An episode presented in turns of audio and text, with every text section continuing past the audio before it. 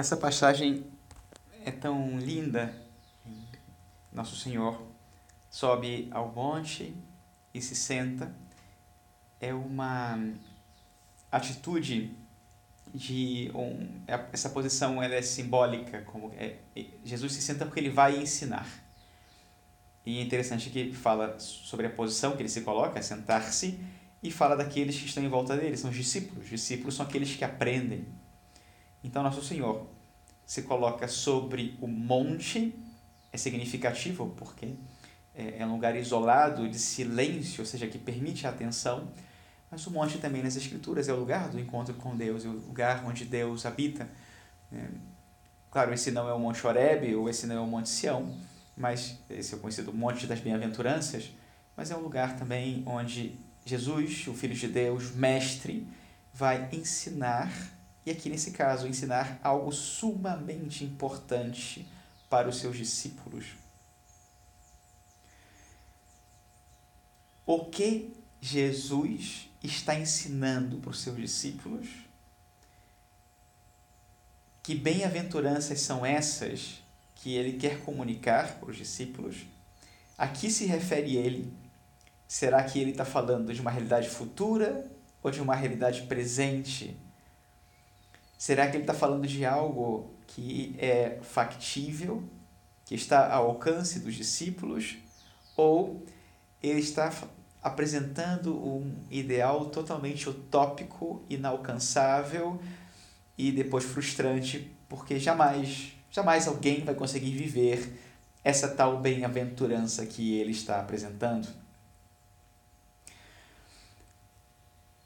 Me ajuda muito quando na hora de contemplar qualquer palavra de Jesus, eu vejo que essa palavra não é um som, simplesmente, não é uma ideia que deve chegar à mente, mas essa palavra já nesse momento, ou então ao longo da vida de Cristo, nós vamos ver cumprida de algum modo. Então, Jesus Cristo sempre vai ser o modelo da palavra que ele pronuncia. Essa palavra, ela nunca está longe da realidade, porque ela sempre está encarnada em Jesus Cristo.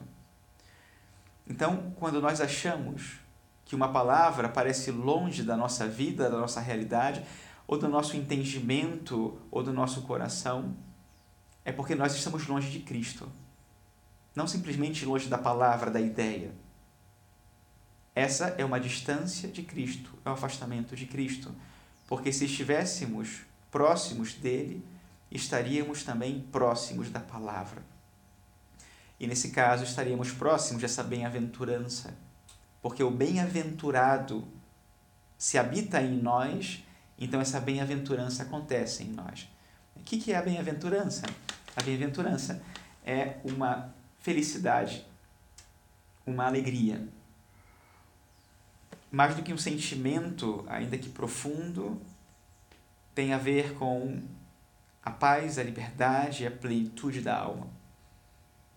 a gente vai ver, portanto, que essas bem-aventuranças são sentimentos ou são atitudes, são experiências que, se nós imaginamos que elas podem ser vividas, que sonho poder viver exatamente isso que nosso Senhor propõe. Mas vamos tentar entender cada uma dessas bem-aventuranças sobre as quais fala nosso Senhor Jesus Cristo e essas bem-aventuranças que ele mesmo encarna. A primeira bem-aventurança é: Bem-aventurados os pobres em espírito, porque deles é o reino dos céus. Toda bem-aventurança implica uma atitude e uma recompensa. Pode dar a impressão que as bem-aventuranças elas partem da negação de algo eu tenho que me opor a uma realidade deste mundo para então ter direito ou estar em condições de receber um prêmio que não é deste mundo. Mas eu acho que esse não é um bom ponto de partida. Acho mais justo considerar a realidade proposta ou a experiência refletida na bem-aventurança como o ponto de partida, porque essa realidade positiva, profunda, plena, que, da qual Jesus Cristo fala e que ele mesmo encarna, é a referência daquilo que nós temos que viver. E por isso nós podemos pensar na pobreza não como ausência de bens, não como ausência de comodidades. Essa ausência é consequência, não é a realidade em si mesma. A pobreza da qual fala nosso Senhor é a liberdade de espírito, é o desapego, é o estar livre de posses. Gosto de uma reflexão de Dom Fulton Sheen. Ele diz, né, o que nós possuímos nos possui. Porque em toda relação de posse existe, de algum modo, um mútuo apego. Nós a coisa e a coisa a nós, e essa coisa nos escraviza de algum modo.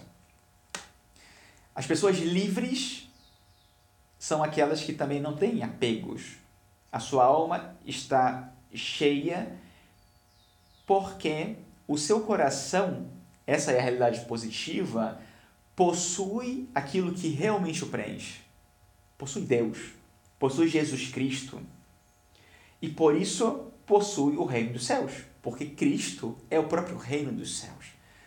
Então, o pobre é aquele que possui tudo. O pobre não é aquele que não possui nada. Isso é consequência, ou é meio, é condição. Mas a realidade cheia, plena, é o possuir tudo, que é o reino. Depois, bem-aventurados os aflitos, porque serão consolados. E, e aqui encontramos sim uma realidade negativa de alguém que fez a opção pelo reino, de alguém que optou por Jesus Cristo e que, como ele, está abraçado à cruz, a cruz redentora. E essa é a nossa aflição como cristãos, estarmos abraçados à cruz. A nossa aflição não é consequência do nosso egoísmo, Lembrem-se, estamos falando de uma realidade positiva e não uma oposição a algo. Então, a nossa realidade positiva é a cruz redentora, que nós abraçamos como meio de redenção e salvação dos nossos próprios pecados, dos pecados do mundo inteiro. Essa aflição que nós experimentamos em Cristo e por causa de Cristo não é uma aflição vazia, sem sentido. Não é simples, não é a aflição que o mundo impõe a gente. Não é isso. Não é a aflição porque somos preteridos. Não, não. É a, a, essa também pode ser. Podemos agregar essa aflição também. Desde que isso faça sentido da cruz de Cristo. Então, é esse sofrimento de Cristo que nós abraçamos, que tem sentido para nós e que é um caminho de plenitude. E esse mesmo sofrimento é um caminho de consolo. Porque o Senhor está presente aí então, possuindo esse sofrimento, nós possuímos já esse amor de Cristo que enche o nosso coração também. No, no, na primeira bem-aventurança, vemos o Cristo como já o cumprimento. Aqui vemos o Cristo ainda na realização da redenção, mas Cristo. Cristo que sofre, mas é Cristo. E nós o acompanhamos também no sofrimento. Depois, versículo 5: Bem-aventurados os mansos, porque possuirão a terra. Mansidão. A mansidão, às vezes, transmite para nós a ideia de alguém que renuncia às brigas, que renuncia a conflitos, que prefere ficar na dele, tranquilo e não se envolve quando esquentar a cabeça. Isso não é mansidão, pelo menos não essencialmente o, o, o manso ele pode até eleger essa postura externa, mas isso não é a mansidão como atitude. A mansidão como atitude é uma opção pelo essencial. E uma opção pelo essencial forte. Eu opto por Cristo e por causa de Cristo eu renuncio a brigar por tudo que não seja Cristo, ou por qualquer coisa que não seja Cristo. Então, se Cristo é meu grande amor, olha, eu não vou brigar pelo resto. Eu brigo quando alguém tentar tirar de mim esse amor. O essencial é a caridade. O essencial é essa pobreza do qual nós falávamos, é o reino. Ok, então não vale a pena brigar por outras coisas. Mas se alguém quisesse tirar do manso o essencial, aí sim, você vê o manso ficar muito bravo. Esse manso é capaz de possuir a terra, é, aqui é um, é um símbolo também da promessa de Deus, né? a terra prometida, essa herança que Deus dá àqueles que optaram por ele. A herança é para aqueles que escolheram Cristo e que renunciaram a todo o resto. É o Salmo 15, né, que fala sobre a herança. Senhor, tu és a minha herança. Ou seja, é, é, isso faz referência à tribo de Levi. A tribo de Levi é a que não tem a parte na terra, porque o Senhor é sua herança. São sacerdotes. Então, eles recebem o dízimo do, né, daquilo que, se, que produz a terra, o dízimo do gado, eles recebem o dízimo, mas eles estão consagrados ao Senhor, devotados ao Senhor. Então, o Senhor é a sua herança, é, o Senhor é a sua terra. Depois, bem-aventurados os que têm fome e sede de justiça, porque serão saciados. Aqui, se olhamos para Cristo como aquele que tem sede de justiça, então vamos ver que sim, Cristo também considera uma justiça humana. A justiça humana ela é reparativa, ela é distributiva, mas é muito mais do que isso. Cristo, o justo, o que faz é justificar a humanidade. Cristo, ele não exige justiça em certo sentido, não essencialmente, não primariamente. O que ele faz é tornar justos de alguma maneira, ele faz justiça tornando justos os homens. Essa é a justiça de Cristo. Essa é a justiça da qual ele fala, inclusive com João Batista. João Batista fala: Não, mas você é que deveria me batizar, eu deveria ser batizado por você. E Nosso Senhor fala: Não, é necessário que se cumpra toda a justiça. E a justiça que Cristo realiza na cruz faz justos. Não faz justiça simplesmente, faz justos. E essa é a única justiça que pode encher a nossa alma. Às vezes é, a gente julga as pessoas, né? E a gente vê o mal que as pessoas fazem de, e nós dizemos: ah, essa pessoa merece ou não merece? Cristo, ele não julga o mérito dessa maneira. Ele olha para o ser humano e vê nele a capacidade que essa pessoa tem de possuí-lo, possuir Cristo, de amar, e é isso que interessa a Cristo. Então ele justifica. Então, ele se esforça por dar a essa pessoa essa capacidade de fazer justiça, de viver na justiça de Cristo. Não simplesmente você merece ou você não merece. Ele olha para essa capacidade de fazer o bem que tem em cada um. E é isso que enche o coração. Depois, bem-aventurados os misericordiosos, porque alcançarão a misericórdia. E nosso Senhor no Pai Nosso nos ensina, né? Perdoai-nos as nossas ofensas, como nós perdoamos a quem nos tem ofendido. É, é a misericórdia. A misericórdia é a experiência de Deus, do amor de Deus, que é própria da nossa condição de pecadores redimidos. Santo Inácio de Loyola fala que o amor só é possível entre dois iguais, duas pessoas, duas pessoas que estão no mesmo nível, que têm a mesma dignidade. Então a gente vai dizer, ó, então a nossa dignidade está muito abaixo da dignidade de Deus. Deus não pode amar o ser humano. Então, o primeiro que Deus sente, o, o primeiro amor de Deus pelo ser humano é esse amor de misericórdia, que faz com que ele então, de uma outra condição, né? a misericórdia é um amor entre um que está acima do outro, um que é superior ao outro. Então, esse Deus que é superior ele ama dessa condição a ponto de se colocar ao lado, na mesma condição do outro. E é isso que faz Jesus Cristo, o Filho de Deus feito homem.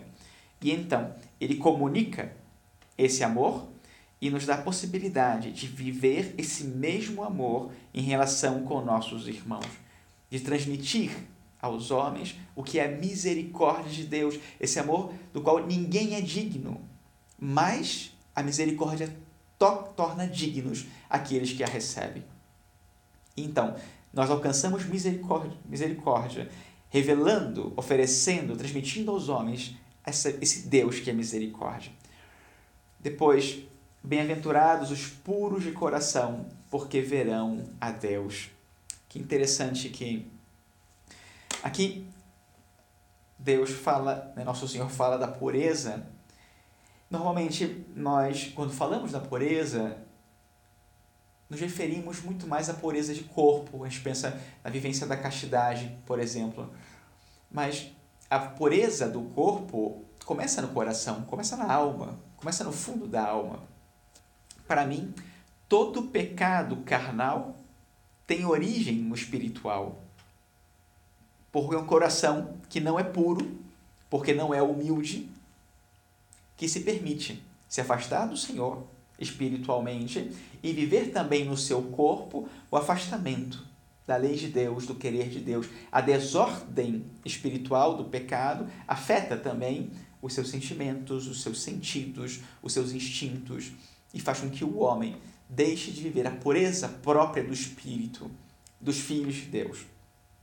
Então perde essa capacidade de, inclusive no espírito, ver.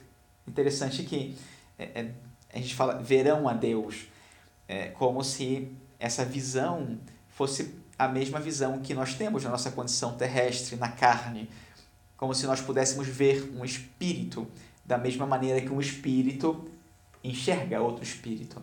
E é claro que isso é uma outra realidade, mas veja como nosso corpo e a nossa alma estão tão conectados que aquilo que purifica o nosso coração faz com que também esse sentido de visão ainda que considerando do ponto de vista espiritual, esteja apto para então contemplar o Criador, contemplar essa realidade espiritual que é Deus, com todo o seu amor.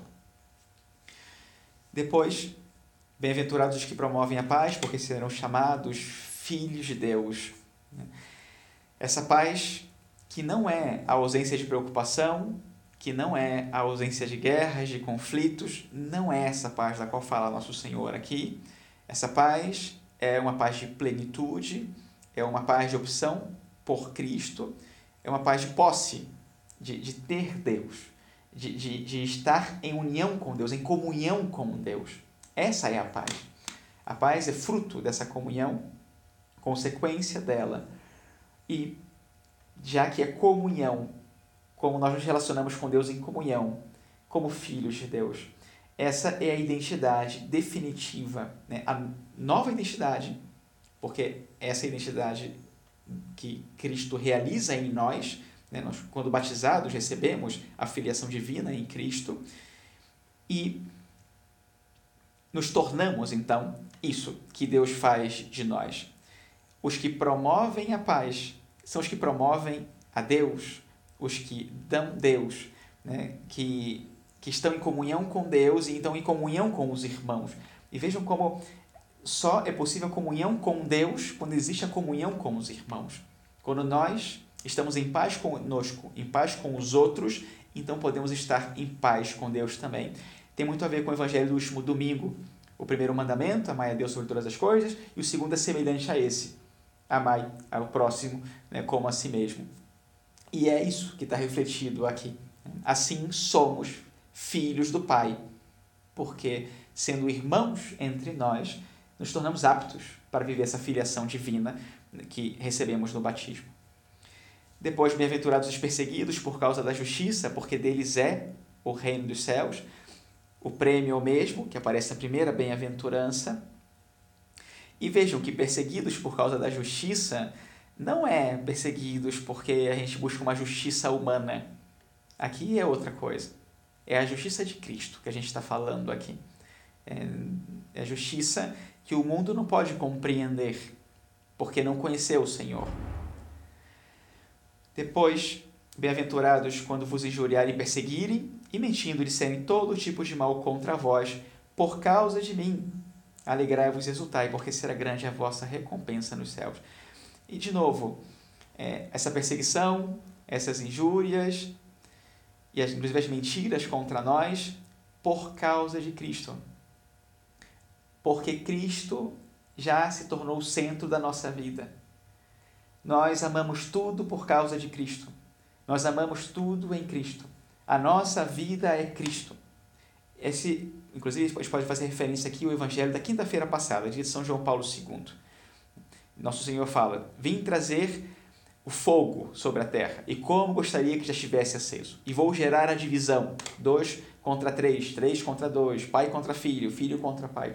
A divisão gerada porque Cristo não está no centro da vida de alguns e outros não aceitam que Cristo seja o amor supremo da vida. E daí a divisão. Consequência do pecado, obviamente, não do amor. Então, nós vamos sofrer consequência desse pecado nos outros, porque a nossa opção por Cristo não obriga ninguém a optar por Cristo. Nós vamos chorar e sofrer pelas pessoas que não optam por Cristo, mas cada um tem que dar a sua resposta nós continuaremos pregando, levando Cristo, e se nos injuriarem, paciência. A gente se cala e continua trabalhando. Né? Que falem mal, que digam o que quiserem, nós continuamos levando Cristo, testemunhando Cristo, amando a Cristo, inclusive nessas pessoas que caluniam, por amor a Cristo, por amor a essas pessoas, né? e oferecendo a elas oportunidades de se encontro com Cristo. E essa será a nossa alegria agora e na eternidade. Bom, são essas as reflexões que a gente pode fazer aqui a partir do. Algumas reflexões que nós poderíamos fazer aqui a partir desse evangelho. Peço desculpas, acho que eu já, já me estendi muito aqui, mas é tão, tão rico esse evangelho, né? Então, é, poderíamos agora continuar a reflexão. Queria abrir para vocês também. É, se vocês quiserem, talvez cada um possa, inclusive, dizer é, que a bem-aventurança tocou mais, é, que a bem-aventurança acha que é mais essencial, mais importante ou mais fácil ou mais difícil, e a gente pode ir refletindo sobre cada uma das bem-aventuranças.